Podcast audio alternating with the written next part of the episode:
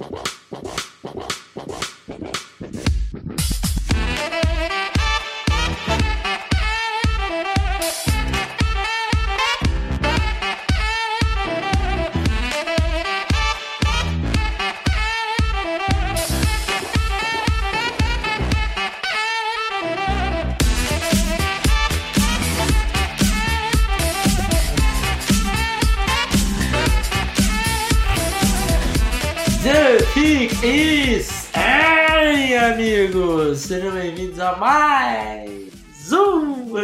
podcast do The Clock.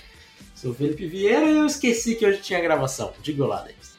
Olá, meu amigo Felipe Vieira, olá, nosso querido ouvinte. Pois é, que é o, o ritmo é intenso aí, a gente acaba se perdendo nos dias aí, né? Mas estamos aí para falar hoje mais um pouquinho do, do, do draft que passou. Vamos chegar hoje à metade da avaliação das divisões, então em breve é, estaremos falando só de NFL Draft 2020.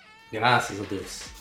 Vamos lá então, meu caro. Temos comentários. Então, manda aí. Hoje a gente já vai ler dos dois, né? Do de quinta Já, e já de sexta, porque como a gente lança na quinta, é, esse podcast aqui da EFC Norte, numa, num horário já próximo da onde a gente está gravando o, o, o próximo, o outro podcast, o de sexta.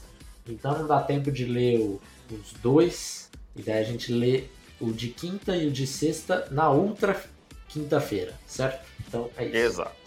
Então vamos lá, Wesley, né? Ele- o que acham do, do relaxamento do regulamento e maior possibilidade de escolha de números para jogadores de diferentes posições? Horn usará 8 nos Panthers, Chase será 1 nos Bengals, Woods trocará a 17 pela 2 nos Rams. Eu gostei dessa regra, Brady não gostou. Eu gostei, eu particularmente acho legal, acho divertido, acho swag e não me incomodo com nada. Acho que o Brady fez um estardalhaço à toa ali, não, não, não entendi aquele, aquele griteiro todo. Vai ter muita confusão, vai ter better football, acho que ele escreveu, acho que ele usou essa expressão. Não entendi muito, cara.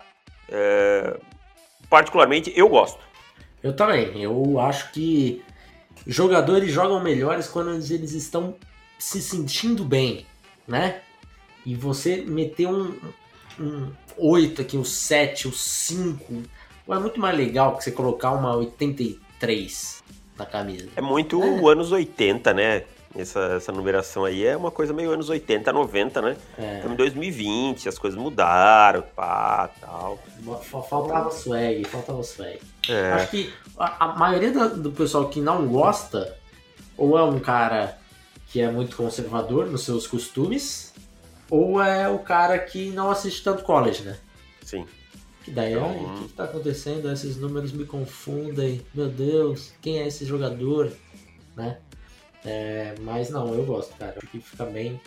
Dá, dá um estilo maneiro. Porque assim, vamos ser sinceros, não Aí, aumentava qual, mais. ca- qual camisa, Felipe? Qual seria a sua camisa? Eu acho que eu meteria uma 7. 7? 7. Você jogaria qual, qual seria a sua posição? Não, não considerando o- o- a sua composição corporal atual, mas você, se você pudesse escolher assim, nasci com o biotipo e quero jogar futebol americano na NFL. Provavelmente ou wide receiver ou linebacker. Ô, louco, é que você era linebacker, né? Agora que eu lembrei É. que É, era no, que no flex. No flex você joga- era linebacker, não era? Era, era Era, né? Eu não, eu, eu jogaria com a 18. Cornerback, E eu seria cornerback, sem dúvida nenhuma. sabia? E eu gostaria de ser um cara é, é, estilo físico, assim, tipo o Jelly Ramsey. Um cara que senta mamona nos caras. Com a 18. É 18. 18 exclusivamente por causa de Manning ou não? Não, não, eu sempre gostei da 18. Sempre gostei do número 18. Sempre gostei. Mas eu seria um defensive back. Aliás, se um dia eu voltar aos campos de futebol americano no Brasil, eu espero voltar como treinador de posição para não ter o estresse de ser head coach e tal. Se possível, treinando defensive backs, que é uma coisa que eu acho divertidíssima. Eu, eu colocaria a 7 se eu fosse wide. E se eu fosse linebacker, iria com a 11. Pô, o 11 em linebacker com Hum. linebacker com número abaixo de 20 é bom, hein, uma, cara? Uma, uma 11zinha aqui, dois números slim. Rapaz, Quem que fica... jogava com a 5 no college, que era linebacker, cara? Linebacker, será que era o, o James Smith? Não lembro. O Jadavion Clown, que número que ele era? Ele era Ed, era óbvio. mas- 9. É, também ficava bem. É, o, o Jadavon, é, o Jadavon Clown também, eu me lembro que ele jogava com um número único. Era 7. 7? É. Também era legal, hein, eu lembro. Mas tinha alguém que jogava com a 5, mas é. Acho da hora demais. O Marquis Brown trocou para 5, inclusive. Trocou? Trocou é, para 5 wide receiver. Ele é bom porque ele tem que colocar um número único. Ele tinha que botar um, né, cara? Exato. Porque se ele for botar tipo um 87. Porra! Ocupa metade dá, da. vai as costas né? inteira. Né? Exato, dá a volta nele. O 7 fica aqui na bacia já. Não rola. Tem que ser a 1 mesmo, slimzinho assim e já era. É. Se possível, agora ele... infantil mesmo. É, agora esse ano aí parece que ele vai jogar. Vai jogar mais por dentro e tal. Acho que ele vai dar uma, uma, uma melhorada. Vai ficar, vai ficar mais ajeitadinho ali e tal. Não vai ficar tanto. Aliás, falando em forma física, eu, vi os vídeos do minicamp do, dos Eagles. Cara, realmente não é querer pegar no pé, e eu já vou falar de novo, não é dizendo que isso não vai dar certo, vai dar certo, mas a diferença muscular do, do Devonta Smith para os outros jogadores é absurda, cara. É absurdo, cara. Não parece que ele é um jogador de NFL, sabe? Tipo, olhando fisicamente para ele. É, e, e, assim, é um rookie minicamp. Então você não tá os, os caras grandão lá, sabe? Tá os caras que chegaram junto com ele, no máximo um cara que passou no practice squad ano passado, alguma coisa assim. Então, realmente fiquei preocupado. E a gente teve o Albert Breer, né? Reportou que ele tem dificuldades para ganhar peso e que o Nick Saban meio deu uma desistida, né? O Nick Saban desistiu no segundo ano, aparentemente, é. né? E daí o cara fica... não ganha. Exato, fica aquele papo que a gente falou em podcasts, né? De, pô, o cara tá em Alabama ele teve todas as condições de ganhar peso. Não é, ah, não, vai para a NFL, agora ele não vai precisar mais estudar, agora ele consegue ganhar peso. Não, ele teve todas as condições de ganhar peso e não, não ganhou porque ele simplesmente não quis mesmo, ou não, ou não, não conseguiu. Consegue, né? Ou não, não O metabolismo dele é. O, o, ela, e eu, tem uma coisa que as pessoas não se tocam, né? É, em Alabama você não tem NFLPA no lado enchendo o saco, dizendo, ó, não pode treinar tantas horas, não pode fazer isso tal dia e tal. É do jeito que eles quiserem, entendeu? Então, se fosse para ganhar caixa, eles enfiavam o cara lá no treinamento e acabou. Ia ganhar peso.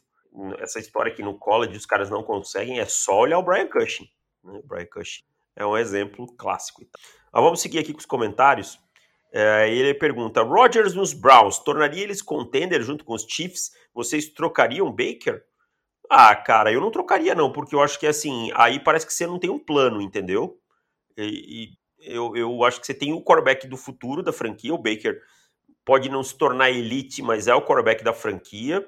Você vai trocar por um quarterback de 37 anos. Se o Baker tivesse sendo tipo nível Drew Locke, beleza, troca, entendeu? Daniel Jones, troca, porque esse cara não vai dar certo. Mas o Baker chegou na semifinal de conferência ano passado. Ah, então, é, eu acho que não, eu não faria. Eu também não, porque eu acho que passa uma mensagem ruim pro seu vestiário. É, concordo, tem isso aí. É, os, o, o, Baker ele já provou que ele é suficiente para ser o QB da franquia. Assim, não tá mais. Se fosse o ano passado, por exemplo, que tinha ainda algumas dúvidas, é, eu acho que eu, que eu faria. Mas nesse momento não, nesse momento tá provado.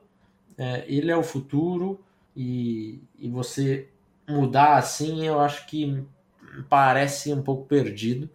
É, mas é lógico, não, não, estamos querendo dizer que o Baker é melhor que o Rodgers. O Rodgers, se ele chegasse, os, mesmo planeta, né? Seriam seriam contenders tranquilamente, fariam frente a, a Kansas City numa boa. Mas é, seria um tempo curto e eu não acho que que vale a pena, sabe? Você perder o Baker é, por dois ou três anos aí numa tentativa. De Acho Rodgers. que dá para você fazer um, um, longo prazo mais, mais consistente. Deve tentar ganhar desesperadamente de um ano para o outro e sim ter um, um sucesso é, contínuo. O Henrico pergunta: tô vendo muita gente falando do Spencer Rattler. Ele é tudo isso para ser o QB1 da próxima classe? Minha resposta sucinta: não.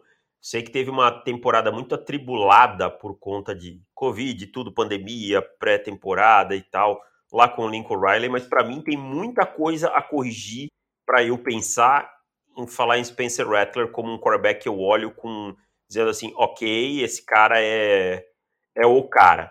Sabe? Talento ele tem, mas tem uma personalidade controversa, né? Claro, isso foi no seu high school, é aquilo o peso que o mesmo peso que eu sempre citei para o Micah Parsons, a gente tem que pesar para o Spencer Rattler e tal. O tempo passou e eu sofri calado. Mas tudo bem. É, então a gente tem que ver como isso ele evoluiu. Mas tecnicamente falando, eu vi no tape dele muitas e muitas coisas a evoluir. Talento tem, mas o, o salto vai ter que ser muito grande para 2021. Eu digo que é o meu número um favorito nesse momento de quarterback. Ah, mas é... isso não quer dizer muito, né? Porque essa classe. Eu acho que quer, porque. Eu acho que diz, quer dizer, eu acho que diz. Porque a gente sabe como é quarterback e assim, se fosse hoje o draft, eu imagino ele saindo no top 5. É, não acho que saia top 1. Eu acho que o Thibodeau é um jogador muito melhor do que ele, mas ele é um quarterback. E ele ah, tem as ferramentas, tem o talento, é, é um cara que dá para dá para trabalhar. É, não é o prospecto mais limpo do mundo, longe disso, mas de tudo que eu vi até agora, e a gente vai falar mais sobre isso na semana que vem para, para assinantes, é, seria o, o meu favorito QB, QB1 da próxima classe. É, eu, eu realmente eu não me empolguei com nada com essa próxima classe de quarterbacks até agora, assim.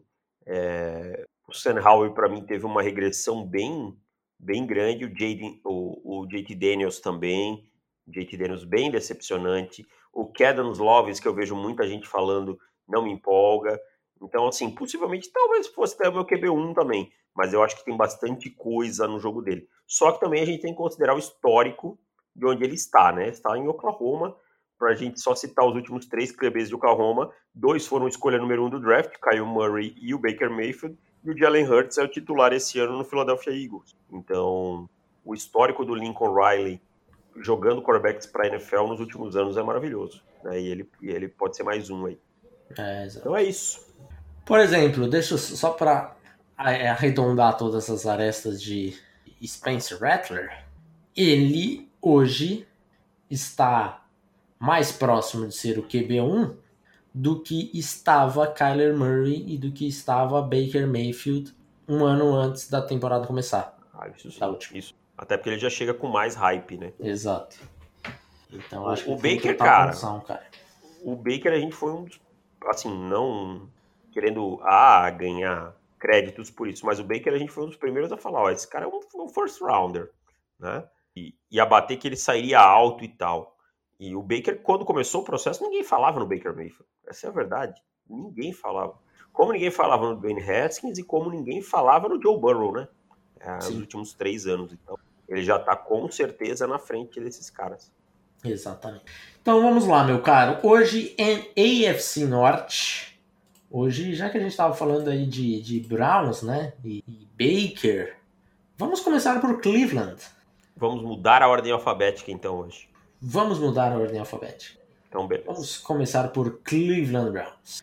Os Browns que tiveram Greg Nilsson na primeira rodada, Jeremiah Muscuramoa na segunda rodada, linebacker, Anthony Schwartz, wide receiver, na terceira. Na quarta foram dois jogadores, James Hudson, offensive tackle, e Tommy Togiai, defensive tackle. Na quinta, na quinta rodada, mais dois, Tony Fields, the second linebacker, e Richard LeCompte, the third safety. E na sexta rodada, Demetric Felton, wide receiver. Gostou do draft dos Browns, cara? Olha, cara, eu gostei. Não foi um draft assim é, espetacular. Eu vi gente com bastante hype nesse draft. Eu não não não hypei tanto assim, mas foi um draft razoável para bom. É, o Greg Nilsson na primeira rodada ele me deu uma, uma leve brochada. Eu não entendi muito. Eu achei que não era uma necessidade vital do time, né? É, não é um jogador também que eu tinha tão, tão alto né, quanto a maioria das pessoas. Eu acho que é, eu acho que isso aqui pode denotar assim uma coisa meio pro Greedy Williams ficar esperto, sabe? O Greedy Williams, uhum. querendo ou não, ele é draftado da, do, de uma comissão técnica antes dessa, né? Ele é, ele é do draft ainda do, do Fred Kitchens e do John Dorsey.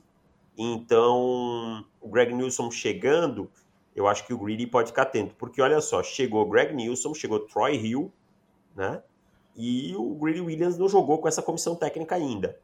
Tá? O Denzel Ward é um cara que a gente não tem muito o que falar, ele é um cara que foi ativado quinto ano, então o resto da secundária é todo já é conhecido. Mas eu particularmente acho que essa primeira rodada poderia ter sido melhor.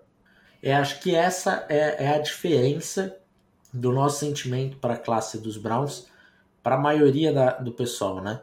Porque o pessoal ficou muito hypado porque gostava muito do Greg Nilsson. A gente tinha ele mais para baixo. Então isso foi o, a diferença aí que realmente fez a gente ficar mais, mais decepcionado, talvez, assim, com a classe dos Browns. É, primeiro por conta da, entre aspas, necessidade, que não havia, pelo menos é, da gente olhando aqui de, de longe, né? Porque a gente confia no Greedy também. E o, e o Nilson também não é um jogador assim que fala, pô, não tinha necessidade, mas tinha que pegar. Era um jogador que a gente ia até um pouco mais baixo do que isso. É, então, essa primeira rodada dá uma, uma caída no, na percepção. A, a segunda, o Jeremiah Kuramoa, é inacreditável, é uma das melhores escolhas de todo o draft. Jogador top é, 10 nosso, né? Exato. E, e era um jogador que se tivesse saído na 26, a gente já teria falado que era um steal. então o cara saiu na 52. Num corpo de linebackers que é fraco, né? Exato. Você pega. O Mac Wilson não virou, o Sione Takitaki não virou, As... o, o Anthony Walker chegou, mas é um jogador é, é que eu gosto bastante, para falar a verdade. Mas é só ele, o Mandurinha só não faz verão, né? Então eu acho que é um cara que vem e coloca a camisa, cara. É a, a escolha do, do Nilson seria até mais criticada por mim se o Coramoa não tivesse chegado. Porque ia falar, é. como que vocês passam o Coramoa na, na board e pegam o Greg Nilson, um jogador que, na minha opinião, mais talentoso e fazia parte de uma necessidade muito maior. Então, acabar saindo das 52 aí acaba puxando demais esse, esse draft. Aí dá para usar aquela, aquela clássica é, clichê do draft. Se inverter as escolhas é um bom draft. Se inverter as escolhas é. Eu adoro essa, essa frase. E aí na terceira rodada chegou o Anthony Schwartz. Essa é uma escolha que eu detesto. Assim. Eu Greg Nilsson, eu acho. É, um, assim, eu entendo a escolha, o jogador ali, não acho que esteja tão longe assim. Mas o Anthony Schwartz, para mim, não é um jogador de dia 2, assim, mas nem a pau. É nem um ótimo atleta, né? uhum. velozes tal, mas só. Né? Tem problemas para pegar a bola, que é a função principal. E não é como se você tivesse um corpo de recebedores pobre, que você precisa urgentemente reforçar e tal, né? E que você precisa pegar um jogador. Pô, você tem um corpo de recebedores com Jarvis Landry, Odell Beckham Jr., Rashad Riggins, Donovan Peoples-Jones. Você usa muito pacote com dois Tyrants. Você tem Hooper, você tem Bryant, você tem Joko, você tem o Karen Hunt, que é uma arma no jogo aéreo eu sinceramente eu não consigo entender essa escolha aqui. Eu entendo o que, que eles quiseram fazer, que é a arma vertical do, do, do grupo. Porque aí você coloca velocidade nisso, o pessoal vai respeitar, vão aproveitar, e, então vai abrir espaço para outros Sim. jogadores. É Mas, isca. Exato. Mas uma isca vale uma terceira rodada? Para mim não. Não, né? Tá, para mim também não. Bem tá longe disso, bem longe. Porque eu acho que ainda assim, ele é um jogador, mesmo com toda a velocidade dele, ele é um jogador fácil de ser marcado. Então, é, é uma isca que tem uma função. Então, quando você já sabe que aquilo é uma isca, você não cai na isca, né? Não, exatamente. Ninguém vai ah, se preocupar em, ah, eu preciso deixar um safety na, é, ajudando o meu cornerback, por ele vai ele vai enfrentar o Anthony Schwartz, entendeu? Não é isso. Ninguém Exato. Então, não gosto, acho a pior escolha aí do, do draft dos Browns com tranquilidade. No dia 3 tivemos várias outras escolhas. É, vou chamar a atenção aqui para a escolha da, da, da, sexta rodada, de Matt Felton. É um jogador que esse, o contrário do Schwartz, né? tem muita velocidade, o Felton tem bem pouca. Mas eu gosto do jogador, porque é um jogador que consegue fazer várias coisas. Ele, inclusive, não sei se, se vai ser usado mais como wide receiver ou como running back, mas é, eu gosto da versatilidade do, do, Felton. Acho que foi um excelente valor aqui na sexta rodada. É, e, e, eu acho que esse negócio aí da isca, de versatilidade, no Felton eu entendo. No, no é assim, você complementa bem esse backfield, né, cara? Você consegue complementar bem é. um backfield que é interessante com o Nick Chubb, mas que sempre teve suas limitações como recebedor, né? E aí você tem o Kareem Hunt, que é esse recebedor, esse cara. Então você traz o Demetric Felton para ser mais um jogador interessante, pode correr com a bola, pode receber passes e tal. Você, cara, um valor de sétima rodada, foi sétima ou sexta, desculpa? Sexta. Sexta Mas rodada. Já foi quase a sétima já. No... É, que você consegue agregar valor aí pro seu comitê, é. né? que é uma coisa muito importante. Então eu, eu sou bem favorável aqui. Alguma outra escolha aí da, do dia 3 que você gostou? Não, cara, tava olhando assim, os Browns foram discretos. Tommy Togiai é um jogador interessante para ajudar a conter corrida. LeCount é um jogador, um body, um body camp para mim. Tony Fields também. Gostei, vale ressaltar que o time nos undrafted conseguiu o Marvin Wilson, que é um bom valor, né? Como undrafted e que eu espero que faça elenco. É, exato. A gente chegou a falar aí que gosta mais do Marvin Wilson do que o, o Tommy Togiai, que foi draftado na quarta. Então vamos para a ordem semi-alfabética agora que dando continuidade, vamos para os vamos Ravens. Primeira rodada, Rashad Bateman. Além do Bateman também chegou o Daffy Owey. Né? Na segunda rodada. Na o Daffy Owey, que é o antigo Jason Owey. Tá? Jason tá? Owey, exatamente. Ed Rusher. Rashad Bateman, wide receiver. É, no round 3 chegaram mais dois jogadores: Ben Cleveland, guard, Brandon Stephens, cornerback. No round 4 chegou o wide receiver Tylon Wallace. No round 5 foram três escolhas: cornerback Sean Wade, o Ed Dainin Hayes e o fullback Ben Mason. Primeira rodada, Davis.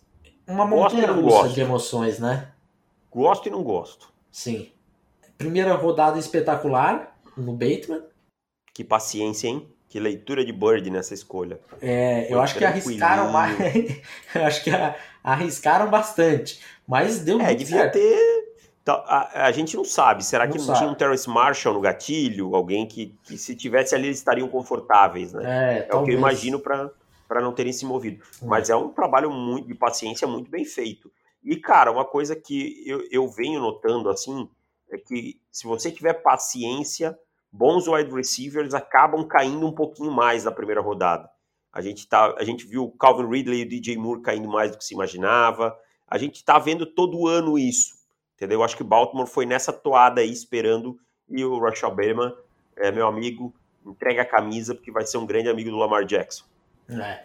É, escolha espetacular pra gente era o nosso wide número 2. Ele foi o quinto a sair, né? Assim, é, um, é uma das, daquelas coisas que quando. Eu acho que quando a gente voltar aqui pro draft de 2021, daqui a cinco anos, alguém vai olhar ali, abrir a Wikipedia e vai falar: Caraca, olha aí. O Rashad Bateman saiu depois do Kadarius Tony. Que coisa louca. E assim, é uma coisa que eu não consigo entender até agora, né? Para mim é uma diferença gigantesca entre o Bateman e o Tony. O Bateman é um cara que tem um controle de corpo espetacular, tem um ótimo route running. Duas coisas Tony não tem ainda, principalmente o route running, definitivamente. Então eu gosto demais da escolha do Bateman. Foi uma das minhas escolhas preferidas da primeira rodada, sem sombra de dúvidas, pelo custo-benefício, né? Sair na, na 27 com o Bateman, que para a gente era o AD 2, espetacular. Aí agora, tudo que a gente falou bem do Bateman, na 27 a gente vai falar o contrário do, no, na escolha 31, que foi o Odaf Owe.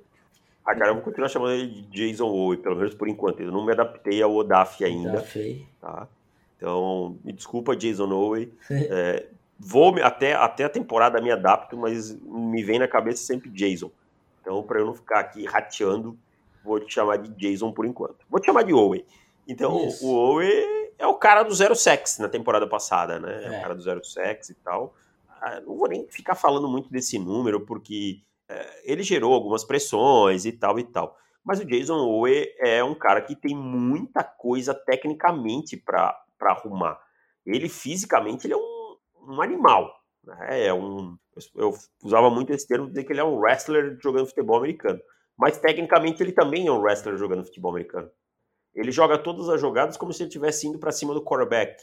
É, o, o futebol IQ dele é muito, muito ruim. Ele demora muito a entender o que está acontecendo e tal. E eu acho que assim, ele é um jogador cheio de dúvidas. E o que eu falo é aquela velha coisa. Primeira rodada é lugar de você pegar o máximo, o mínimo de dúvidas que você tiver, o máximo de certeza, né? É exato. É um jogador muito cru, assim. Eu acho que dos últimos anos que me vem na cabeça, talvez ele seja o jogador de primeira rodada mais cru que eu me lembre. É, assim, você assistir o tape dele é uma coisa que você olha e fala: o que, que você tá fazendo, meu parceiro? Que é isso? Você só você chegou aí, apresentaram o esporte para você hoje e falaram: você tem que pegar aquele cara lá que tá segurando a bola e tenta chegar nele. É isso? Porque falta assim, o uso das mãos dele é muito. Falta muita coisa para ele, muito subdesenvolvido. Colocação das mãos é, é pobre, não tem arsenal de movimento. Então, assim, é um jogador que precisa de muita coisa. E eu, eu até, se eu fosse pai dele, se eu fosse o agente dele, eu teria dado um, um conselho que teria sido ruim, que é volta Volte. para Penn State. Você é. ainda é um redshirt sophomore, você tem um atleticismo monstruoso, você não vai ser primeira rodada na, na NFL nesse momento. Acontece que ele, ele consultou, foi. consultou o comitê, né? Provavelmente, né? É. Acontece que ele foi, então foi ganhar dinheiro, tá certíssimo. Mas eu realmente não consigo entender, assim. para mim é, é, um, é um sushi ainda, de tão cru que ele tá.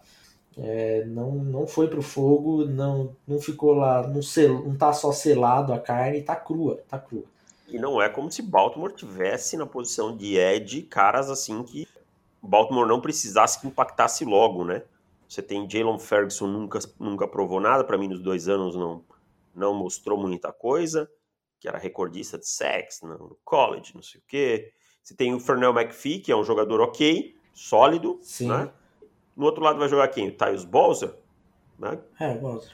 É, ok, mas, tipo, você quer ganhar do Patrick Mahomes, pressionando o Patrick Mahomes e tal, sem ter que mandar blitz e tal, eu acho que Tyus Bowser e Fernando McPhee é pouco. Você tinha Matt Judon ano passado, que era melhor, entendeu?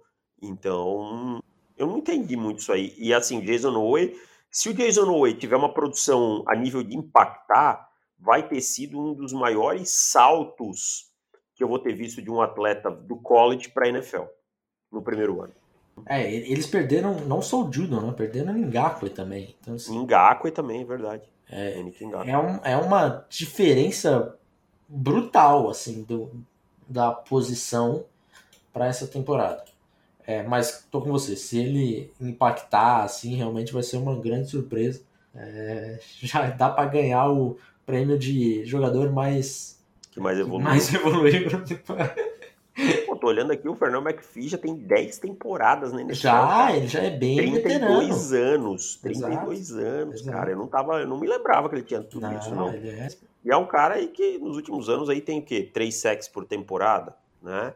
3 sacks, são 3 sacks por temporada. O, o Tyus Bowser tem 5, 5 e pouco. Então você vai ter que o quê? Novamente manufaturar pressão. Ah, claro, você tem o Calais Campbell, mas que também está envelhecendo, não vai ficar mais novo, né? E vai ter que mandar blitz. E aí você vai mandar blitz contra o Mahomes, você vai ficar exposto de novo e, e é aquele problema do cobertor curto, né? Não, não, entendi muito como o Baltimore não endereçou isso aí. No round 3, Ben Cleveland e Brandon Stephens. Uma escolha sólida, uma escolha que eu tô coçando a cabeça ainda, que é o Brandon Stephens. É. É, o Cleveland é um, um, bom jogador, um jogador que a gente tinha mais ou menos por aí, é bastante atlético, muito grande, né? Então eu entendo total a escolha, acho que foi uma, uma boa escolha pela necessidade também. Agora o Stevens, cara. Cara, era running back até dois anos atrás. Eu não entendo, não entendi também. É, eu acho que, que os Ravens falaram assim, ó, vamos fazer uma escolha boa e, e outra ruim em seguida. Exatamente. E assim, né, cara, o corpo de cornerbacks dos Ravens é extremamente sólido, né? Você tem Marcus Peters, você tem Marlon Humphrey, você tem Jimmy Smith, você tem Tevon Young, né? Anthony Everett. Então é um corpo que tem uma profundidade razoável, né? Então você não entendi essa, essa contra, é, esse draft do Brandon Stephens, que é um cara que até dois anos atrás era um running back, né? É, teve, teve pouca experiência aí como cornerback e tal. Tem a habilidade atlética? Tem, mas onde foi escolhido é muito cedo para mim. É, para mim é outra aposta na habilidade atlética, confiando demais aí no desenvolvimento desses dois jogadores. No round 4, o Tyron Wallace. Essa é uma escolha que eu gosto. Também é, gosto. É, e eu acho que o Wallace ele tem a possibilidade de ser o wide número 2 desse time, atrás do Bateman. Acho o Wallace é, que ele tem mais condição de ter sucesso na NFL do que o Marquise Brown teve até agora. Verdade. Acho que ele vai começar a galgar o espaço dele com, com o passar do tempo. Ele é um jogador que se ajusta bem, né? Ao que o quarterback precisa. O Lamar sai muito do pocket e tal, então ele tem esse, essa inteligência de jogo, esse tipo de coisa. E eu acho que ele vai começar a ganhar espaço e tal. Até porque a gente sabe que o Sammy Watkins em algum momento vai se machucar na temporada. Exato. Então ele pode, ele pode ocupar um espaço aí quando o Sammy Watkins estiver fora. Agora, Watkins péssima é- notícia. É... Sammy Watkins é aquele roteiro. Semana 1 um é. jogou bem, pessoal empolgado com o Sammy Watkins. Semana 2, ele se machuca no primeiro quarto, no segundo drive. É, fica até semana costas. Fica até 9 semana, fora. É, semana 8, 9. Aí volta. É, tem um bom primeiro quarto, um bom segundo quarto. E não volta do. e não volta do vestiário no intervalo. No intervalo. É. Cara, e se vocês soubessem como o, a maioria né, que não acompanha tanto, que não acompanha tanto tempo, quão bom prospecto o Sammy Watkins Nossa, era, era, era. um monstro. Esse cara era para ter uma carreira sensacional na NFL. Ah. E, e, assim, tecnicamente ele é muito bom jogador. Sim. Só que ele não consegue ficar saudável. Essa é a verdade. Exato, exato. Agora, quem tem uma péssima notícia com esse draft aí é o Marquis Brown, né? Que, mas o Marquis Brown, acho que ele tem um lugar cativo dele, se movendo para o slot e tal. Mas é uma péssima, um péssimo draft e free agency pro Miles Boykin, né, cara? Miles Boykin, eu acho que é, talvez esteja aí com, é. com, um assento bem quente e tal, né? Ele, Devin Duvernay, James Prout e tal, mas o Miles Boykin eu falo porque ele é uma escolha de terceira rodada de dois anos atrás, né? Que ainda não conseguiu produzir. Então eu acho que, que pode ter sido aí uma bem ruim para ele. Sabe quem tá no roster do, dos Ravens, inclusive como recebedor? Quem? Dion Kane. Lembra do Dion Olha, Kane? Olha, Dion Kane, o rei da, dos, dos jantares, né? Isso, Dion é, Kane era um reis dos jantares. Era o Dion Kane e tinha um outro que eu não vou me lembrar o nome, também era recebedor, de uma, de uma universidade pequena. Jantou em tudo que era lugar. e o Vita Véia era rei do jantar, hein? O, o Vita Véia merece, né? Um jantarzinho. Ah, Pá. Porra, Vita Véia. Ficou caro eu pagava. Mas o, o Dion Kane, para quem não entendeu a piada, ele é, naquelas visitas oficiais, é que nos últimos dois anos a gente não teve isso, né? Por, por conta é. da pandemia. Mas a gente fazia análise do, dos jogadores que tiveram as visitas oficiais. Você só podia ter, cada time só pode ter 30 visitas oficiais, fora os jogadores que, que são da, da cidade, né? E tal. Então, o, o John Kane, ele saiu visitando assim uns 30 times. Ele viajava os quatro cantos do, dos Estados Unidos. Então, ficou aí conhecido como o rei dos jantares e tudo isso para ser undrafted, né? Não, ele foi sexta rodada. Se, é, tá, é, sexta rodada. Mas assim, ele tem até hoje no NFL depois de três anos, ele tem 124 jardas e nove recepções. E eu acreditava em, em John Kane. John era Kane muito veloz, né? Era um do. É. Foi um dos jogadores, né? Primeiro ano de, do processo do On The Clock. Primeiro guia do, do, do On The Clock. A gente, estava aprendendo algumas coisas. A gente se empolgou muito com aquela classe de wide receiver. Meu Deus. Se vocês olharem. É uma terceira rodada que é só wide receiver. Se vocês olharem aquele guia de 2018, vocês vão falar, cara, o que aconteceu aqui, o Felipe Davis? Porque a terceira, o, o wide receiver, acho que tinha uns 30 jogadores de terceira rodada. Deontay Burnett, era uma galera era um, que, um povo, que eu cara. olho hoje, que eu olho hoje eu penso, meu Deus, o que eu tava pensando para avaliar dessa forma. Exato. Mas enfim. É, vivendo História nossas histórias, né? Não vivendo e aprendendo. Mas, caraca, tinha muito wide receiver ali que a gente olhava falando. Esse, ah, esse jogador é bom, esse jogador é bom. Tem, o- eu lembro que a gente falava, tinha o DJ Moore e o, e o Calvin Ridley é, no topo da classe, um pouquinho mais abaixo o Curtlet Sutton, e depois ah, ainda tinha o Pérez que a gente gostava mais, É, e depois assim tem um, um bando de jogadores de terceira rodada, Troquan Smith, inclusive acabou saindo na terceira mesmo, mas o Kikekute também era outro que a gente gostava, você gostava, o Gostava, Antônio Callaway, o, O Pérez era Hamilton, Não, como é que era o nome do seu menino? Não era o Pérez, era o outro que foi para São Francisco. É, o, o, o Rich James. Rich James. Só que o Rich. James é do, do ano seguinte, né? É do ano seguinte? Ah, É, pensei que era é. 2018. É, acho que é de 19. Tinha o, o, Marcel Waitman, que foi sétima rodada. O Marcel Waitman do- dos Raiders, Dos né? Raiders. Grandão e tal. Jogou em Oklahoma State. Rapaz, tinha um bando de um monte de jogador de, de terceira rodada aí que a gente acabou colocando, que hoje. Ah não, o Rich James é dessa, foi na sétima rodada. É dessa, é isso que eu ia dizer. É, ele é, é nessa ele é dessa classe. O Alden Tate também, outro jogador que. Alden Tate tá ainda nos Bengals, até de vez Ah, em quando o Alden Tate-. O Alden Tate eu acho que ainda a gente, assim, mandou bem na avaliação dele. É. E a, e a gente sentou a bota no Allen Lazar, que é titular hoje. É, exatamente, exatamente. O Allen Lazar era o que não tinha o- tanto atleticismo assim, a gente falava. É, enfim, Enfim. vivendo e aprendendo. Quem mais? Bom, é isso. Bom, vamos voltar aqui na voltamos, terceira né? voltamos É, para a quarta rodada do Dylan Wallace. Na quinta rodada tivemos Sean Wade, acho que o Gosto, grande destaque aí. Outra escolha que eu gosto demais. E aí, Danny Hayes e Ben Mason, é, tanto faz. Eu gosto do Ben Mason, cara. Eu gosto dessa escolha aqui. O Ben Mason é um, é, um full, é um fullback que me chamava a atenção em Michigan, Uhum. né? É um fullback, assim, é, interessante, cara. Um cara... E, e o sistema dos Ravens usa fullback, né? E, e eu sei que a torcida gosta muito do Patrick Ricard, mas é, ele é um híbrido de, de fullback e DL, né? Então eu gosto do Ben Mason. Acho que ele pode até ser um upgrade aí, cara. Cara, é final de draft, não, não faz mal, entendeu? Sim. Pode, pode pegar. Então eu, eu gostei dessa escolha aqui, do Ben Mason. É, Achei quinta rodada, acho meio cedo. Podia, na verdade, ser um pouquinho mais tarde. Sim. Mas, é mas é um jogador com capacidade de contribuir e vai contribuir nos special teams também. E aí, mas o, o, o Sean Wade, pra mim, é o que, que chama atenção, e, e daí é até a diferença, né? Entre ele e o Brandon Stephens. Stephens saiu antes, eu prefiro o Sean Wade. Eu também. É, Sean Wade- eu entendo Então ele foi todo- do céu ao inferno, né? É, cara, mas foi muito um inferno, assim. É. O cara que era- brigava ali por top 15 do draft, saiu na 160, velho.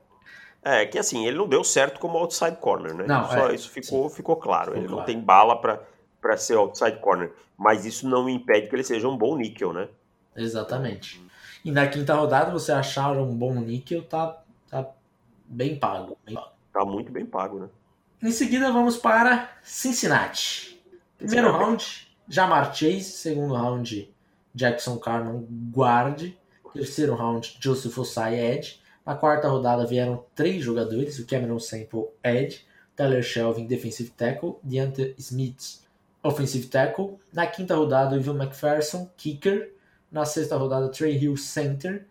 Chris Evans, running back. E na sétima rodada, Wyatt Hubbard, edge de Kansas State. Jamar Chase na primeira, acho que já tá, já tá bem claro que a gente gosta da escolha. Talvez a, a discussão Sewell ou Jamar Chase. Mas aí a gente tem que entender que o time acredita, né? E que dá pra resolver com Ryan Reef e John Williams. Querendo ou não, dois anos atrás, né? 2019, eles draftaram um tackle na primeira rodada. Sim. Alto. Então, alto, né? Então eles acreditam que o left tackle da franquia está dentro da franquia. Ele ainda não conseguiu jogar bem e tal, é, teve problema de lesão, mas eles acreditam que esse é o cara da franquia. Então, assim, eu, eu particularmente defendi por muito tempo a escolha do Penny mas eu consigo entender o Cincinnati Bengals, tem sentido. Eu posso não concordar, mas tem sentido. Claro. É, e eu, eu acho que o John Williams jogou bem. É, o problema maior dele é ele não se manter saudável. Então É. isso é o que mais pega. Mas eu, assim, não, não sou contra a escolha do Jamar Chase. Acho que, que é um, um tipo de jogador que também é, é difícil de se passar. E daí você já tendo esses dois tackles, né? É, aí me incomoda mais o fato do, de ser o Riley Reef, o outro, é, por ter só mais um ano, já ser um jogador mais veterano, do que o, o fato de confiarem demais no, no Jonah Williams. Eu provavelmente confiaria no Jonah também. O, o que fica um pouquinho esquisito aí, porque eu acho que contrato de um ano só, já né, com a idade um pouco mais avançada, é o que pega mais. Mas, Mas aí é aquela coisa, se o time conseguir, é, se o Jonah Williams provar que ele é o left tackle da franquia, o time só precisa achar um tackle. É difícil ter dois tackles de elite, né? Sejamos honestos, são poucos os times que conseguem. Então você vai no mercado depois brigar por um outro offensive tackle competente para jogar no lugar do Royal Reef e por aí vai. É, eu acho que a maior, a chave aqui é o Jonah Williams realmente provar que ele é o jogador que os Bengals acreditaram e apostaram. Uhum. E aí o Jamar Chase faz total sentido. No round 2, Jackson Carman. É, essa é uma escolha que eu acho que foi um pouquinho mais cedo, né? Ele vem para jogar por dentro, né? É teco, vem para jogar por dentro. É, é, eu entendo que era muito necessário os Bengals pegarem guarde no dia 2, talvez até mais do que eles pegaram, né? É, investir mais na posição da, no interior da linha ofensiva nesse draft, que acho que ficou devendo um pouco. Mas o Karma é um jogador que eu, que eu esperava sair na terceira rodada. E ainda era ali é, na primeira metade do, do round 2. Então me incomodou um pouquinho.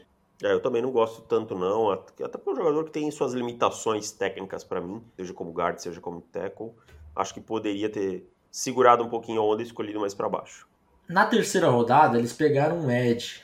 É, e daí eu ficava, pô, era bom ter pego mais um guard e tal. Mas é o Osai, cara. Que era dá, top Não dá pra passar. Nosso, né? É, não dá é, pra passar o Osai. Então é, é uma escolha Detalhe que eu gosto. que o time perdeu o Carl Lawson, né? Sim, perdeu o Lawson, chegou o Hendrickson. É. acho que fica num nível bem semelhante, né? Os dois são jogadores parecidos em talento. Mas o, o Osai aqui na, na terceira rodada, para mim, é um, uma baita escolha.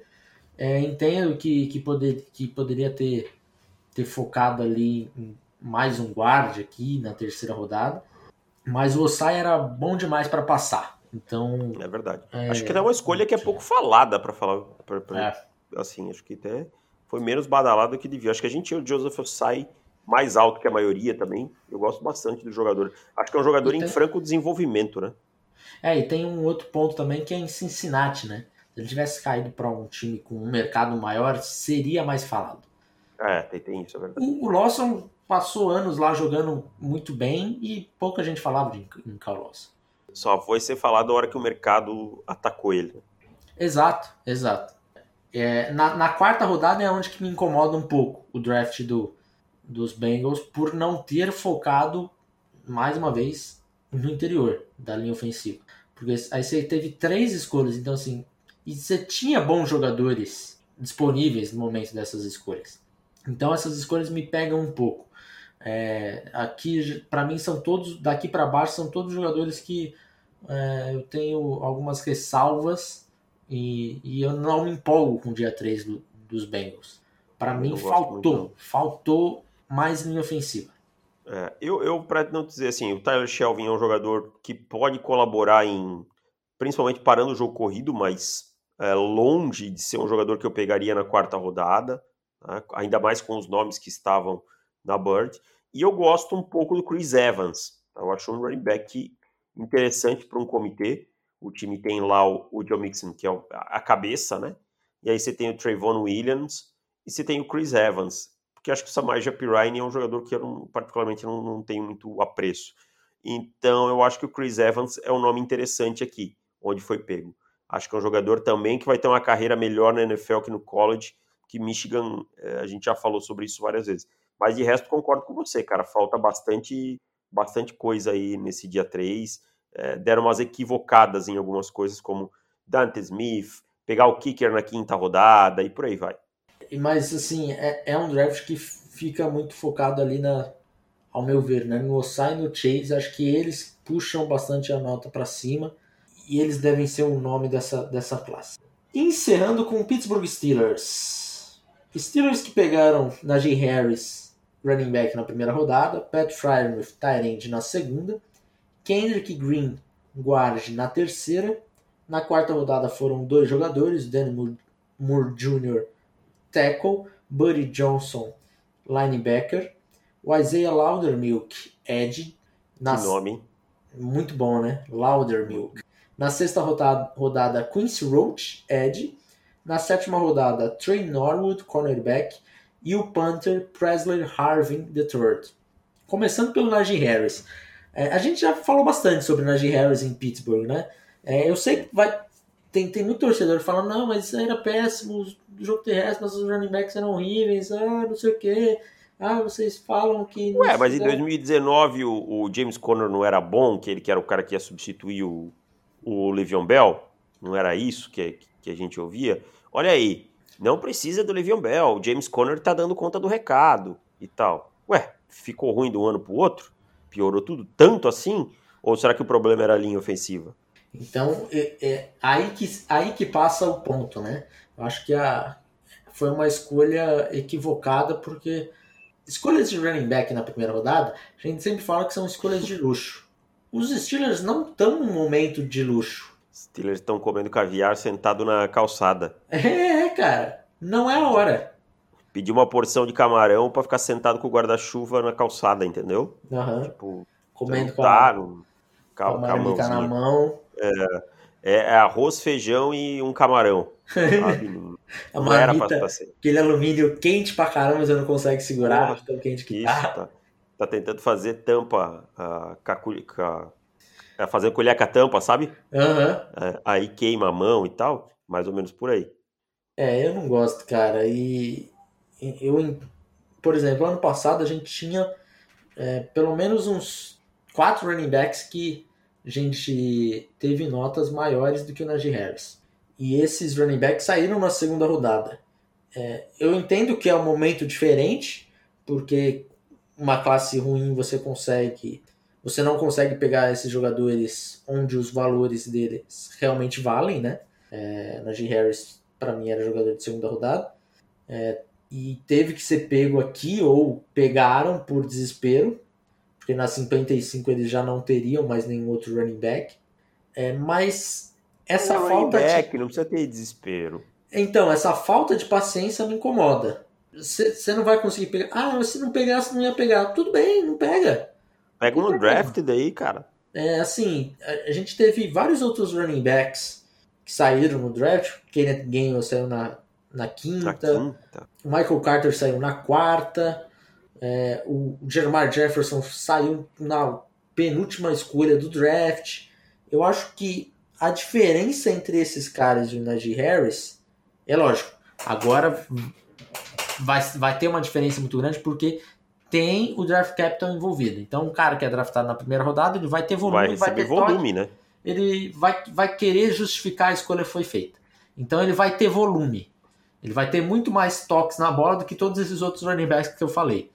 Mas a produção dele comparado ao, ao tanto que ele carregou a bola ao, a esses outros running backs, eu não acho que vai ser tão, tão diferente assim. Eu acho que não vai ter valido essa, essa uma escolha de primeira rodada para a escolha de quarta, quinta ou sétima rodada. Então isso me incomoda. É, você quer falar mais alguma coisa de Najee Harris? Acho que não, não, cara. Eu, eu, tô, eu tô saturado desse assunto. Eu não, não quero mais falar, não. Aliás, eu vou falar que o draft dos Steelers foi bem ruinzinho, tá? Bem ruinzinho mesmo. Eu gosto dessa escolha do Pat Fryermuth. Acho um bom jogador, acho que vai ser útil. Uhum. O Eric Ibram é um mão de pau do caramba, tá? Mas de resto, eu não gosto de muita coisa, não, cara. Opa, gosto tem... do Quincy. Ah, pode falar. Aí. É. Eu acho que se não fosse o Quincy Roach na segunda, na sexta rodada, os Steelers talvez teriam tido o draft que eu mais desgostei.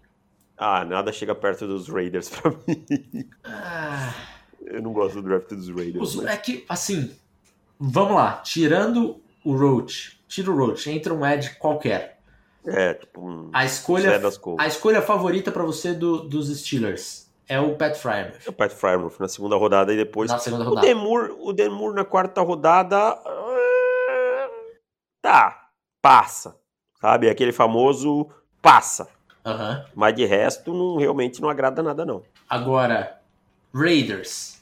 a, a, a, sua escolha favorita, sem dúvida, é Trevor Merrick. Isso. Com o resto também não me passa nada. Não, não, exato, é. Mas entre Fryermuth e Merrick, eu fico com Merrick. É, faz sentido até pelo valor tal, que ele vai trazer né? a campo e tal, né? Uhum. Então, é, nesse ponto. E daí um outro draft que eu não gostei nem um pouco foi o dos, dos Texans. Puta que. Os Texans, eles já tinham poucas escolhas, então eles fariam menos naturalmente. É, a primeira escolha deles é péssima, que é o Davis Mills. Mas eu acho que eles conseguem trazer um valor muito interessante no Nico Collins. É Mesmo lógico. pagando muito caro, né? Esse, e é esse que é o ponto. É lógico que o diminui o, o valor porque eles pagaram caro no trade-up. E, e, a, e a outra escolha deles, quem que é depois? O quem? Brevin Jordan, o Tyrant. Ah, o Brevin Jordan. Na quinta rodada também é um ótimo valor. Então, é, comparando uma coisa com a outra ali, eu ainda acho que os Texans teriam feito menos, é, teriam feito mais com menos. Ou teriam feito a mesma coisa com menos. É, então, do, dos Steelers, se não tivesse o Quincy Roach, Quincy Roach salva um pouco desse draft, porque eu acho que é um cara que tem potencial para ser titular nesse time. É, por exemplo, Buddy Johnson é um jogador que eu não draftaria. Era eu também não, para mim é draft. Cara, cara para compor practice squad para mim. É. Então, assim, é, é um draft ruim dos Steelers que foi salvo pela sexta rodada Quincy Roach, na minha opinião porque o, o, o valor dele ali é muito bom, é uma das minhas escolhas favoritas tranquilamente. Ele e o Fryermuth é, são os dois jogadores que eu mais gosto. Depois vem o, o Najee Harris, que é lógico que ele vai, vai contribuir para o time, é, mas não sei se vai se pagar, mas ainda assim vai contribuir. Então aí você consegue arrumar três jogadores que vão contribuir, na minha opinião. Talvez o Kendrick Green, Kendrick Green consiga um pouco mais, mas os outros eu não me empolgo. A não ser com o Panther Steelers... Gordo. O Panther Gordo é. eu gosto. Pô, o Panther Gordo foi bom, hein, cara? é... Mas, cara, eu não, não consegui entender muito os Steelers. Os Steelers estão não, numa divisão entendi. bem complicada. E eu vou te falar, Baltimore saiu mais forte do draft, tá? apesar de algumas escolhas questionáveis. Tá? Cleveland também teve escolhas questionáveis, saiu mais forte, mas eu vejo os Steelers como o time que menos saltou via draft, sabe? Dos Sim. quatro, aliás, menos Sim. que Cincinnati. E hoje eu colocaria os Steelers numa prateleirinha abaixo de Baltimore e, e de Cleveland. Aliás, cada dia para mim, cada dia mais, eu tenho um cheiro que os Browns são o melhor time dessa divisão. É, tá, tá ficando com cara. É, é... Só falta essa defesa se encaixar um pouco mais, né? Então vamos lá, vamos fazer o ranking desse, desse, dessa divisão. Melhor draft. Quarto Steelers. Quarto, Quarto Steelers. Steelers. Acho que estamos em é, em, concordamos com em sincronia. Estamos em sincronia com essa quarta rodada, com essa quarta escolha. É, a terceira, acho que fica em Cincinnati, né? Cincinnati, por causa do dia 3 deles que foi bem fraco. E o grande vencedor da divisão, você fica com Baltimore eu ou com Cleveland? Eu vou ficar com Baltimore porque teve mais jogadores que eu gostei. Tá? Vou ficar com Baltimore porque é, apesar do Jason Owe e tal, classe por classe, eu acho que Baltimore teve uma classe melhor. Você sai com Dylan Wallace, você sai com Sean Wade, você sai com Rashad Batman é, lá na, na 27. Eu sei que Cleveland teve o, o Jeremiah Osso Coramoa na, lá na segunda rodada, né? Uhum. É, mas a terceira, o terceiro dia de Cleveland também não me agrada tanto. O Anthony Schwartz na 3 também não, na terceira não me agrada tanto. Né? Eu fico com uma leve vantagem para Baltimore aqui. Eu também vou ficar com Baltimore, então concordamos do 1 ao 4 nesse podcast. É isso aí. Fechamos por aqui, meu caro. Voltamos amanhã com NFC South, pode ser? NFC South, pode ser, pode ser. Pode ser. Então, beleza. Um abraço para você e até mais. Tchau. Tchau.